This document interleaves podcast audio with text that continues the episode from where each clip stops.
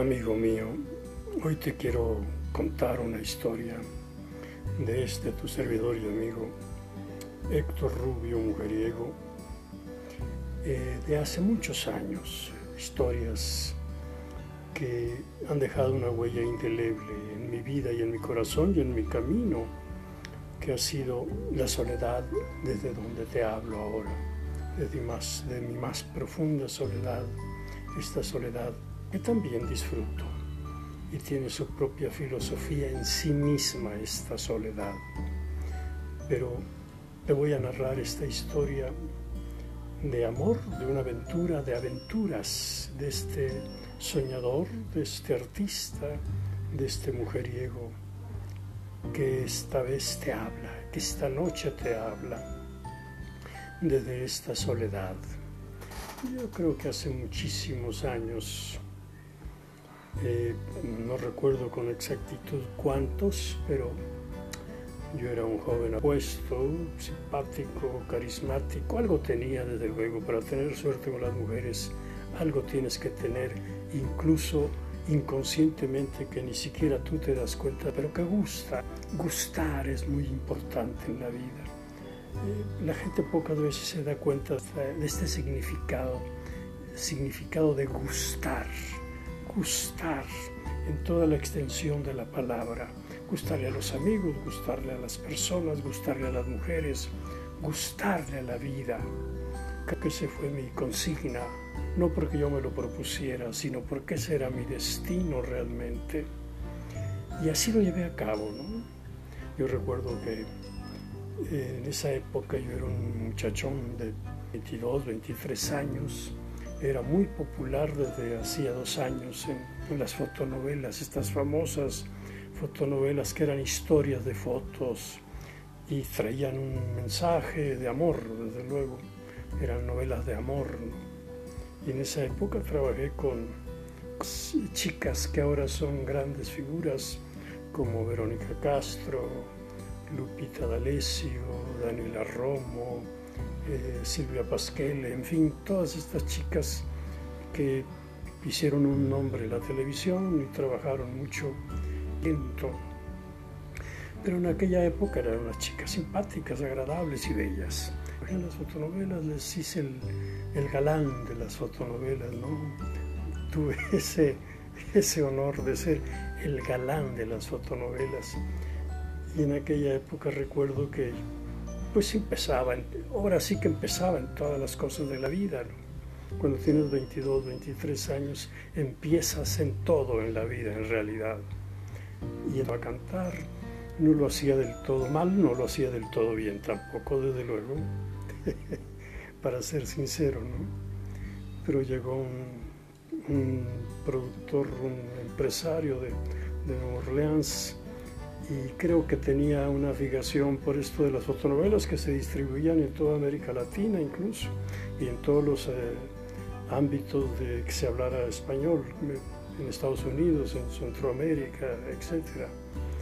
Y entonces me contrató para ir a, a Nueva Orleans, una ciudad maravillosa, magnífica del jazz, en el Bourbon Street, estas cosas que descubrí siempre estaba descubriendo cosas, ¿no? Esta nueva música eh, que era un lamento del origen del norteamericano o afroamericano, ¿no?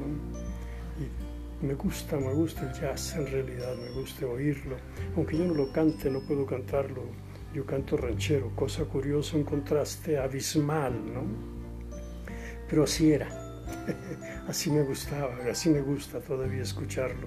Para cantar, canto lo mío, lo ranchero, que es un temperamento eh, único, ¿no? El cantar con mariachi, con, con, un acordeón, ¿no? Eso es otro, otro sistema, otra cosa. Es, que se haga a mis sentimientos. El caso es que en un teatro que se llama el Teatro Civic, fui recibido ahí muy apantalladoramente como si yo fuese una estrella del espectáculo de la canción, en realidad son novelas. Pero yo cumplí, canté, las chicas recuerdo que se calaban los cabellos y todo esto, que a mí me parecía eh, inmerecido desde luego, ¿no? Pero así fue, eh, tuve aventuras ahí con chicas que me tocaban el camerino que, y me buscaban, todas estas cosas que el artista tiene frecuentemente, ¿no? Y que a esa edad tan juvenil pues se disfruta mucho, desde luego. Eh, entonces, eh, lo recuerdo mucho eso porque casi fue mi debut en un escenario. Yo realmente era un atrevido, ¿no? No tenía yo la, la experiencia en un escenario, ¿no? Las fotos y los comerciales, pues es otra cosa, ¿no? El caso es que fue inolvidable ese Bourbon Street, ese Nueva Orleans, que dejó una huella en mí. Ahora que digo huella, decía Fernando Sabater que todas tus decisiones que tomes en la vida van dejando una huella en ti antes de dejarla en el entorno, ¿no? Así es que todas las pequeñas decisiones que tomé en cada momento de mi vida han dejado una huella imperecedera que ha marcado mi vida y mi camino. ¿no? Por eso ahora cuando me veo al espejo digo, esto soy, esto he sido, esto debo ser y asumirlo, ¿no? Muy, muy cómodamente, puedo pasarme horas contemplando un cielo azul y unas nubes ligeras que pasan, ¿no? O sea que he aún sensibilidad en la naturaleza de la vida. A través, yo en esa época vivía con una peruana y que era muy infiel, por supuesto, era creo que más infiel que yo, pero eh, había que vivir esa experiencia, ¿no? De amor fuerte, apasionado, pero en el fondo de mi corazón sabía que algún día la tendría que dejar para siempre, como así sucedió y dejó una huella en nosotros porque seguimos siendo amigos, hablándonos por teléfono de, Perú a México. ¿no? Pero era ya lo que ahora llaman un amor tóxico, ¿no? En esa época no se usaba ese concepto. Así es que todas estas experiencias han dejado una huella indeleble en mi vida, a las cuales, por, precisamente por esa huella profunda que han dejado, he tenido creo que la capacidad o la obligación moral de, de, hacerles canciones, de cantarles, cantar con más pasión ahora que en esa época juvenil, ¿no? Por eso ahora me gustaría que escucharan mis canciones en Spotify o que las vieran como Héctor Rubio Mujeriego o como Héctor Rubio también.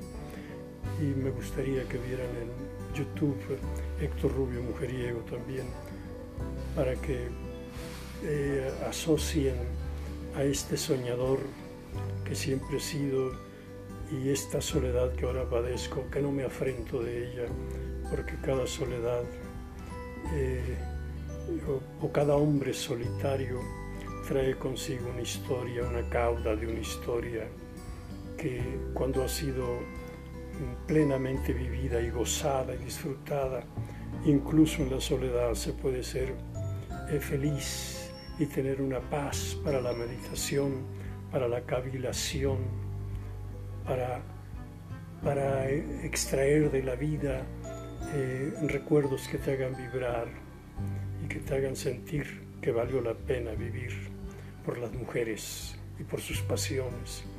Y por una o por muchas fuiste muy feliz en ese momento y ahora que no las tengo soy feliz con sus recuerdos y soy feliz con mi pasado. Así es que amigos míos, mi querido amigo, cuando veas mis canciones y oigas mis canciones, recuerda todo esto que te estoy diciendo, porque si eres mujeriego, tendrás tu precio que pagar. Así es que tú decides cada decisión va dejando una huella en ti antes de dejarla en el entorno.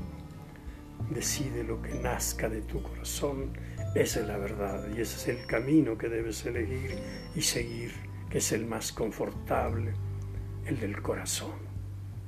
Así es, mi querido amigo. Te deseo lo mejor para ti. Escuche mis canciones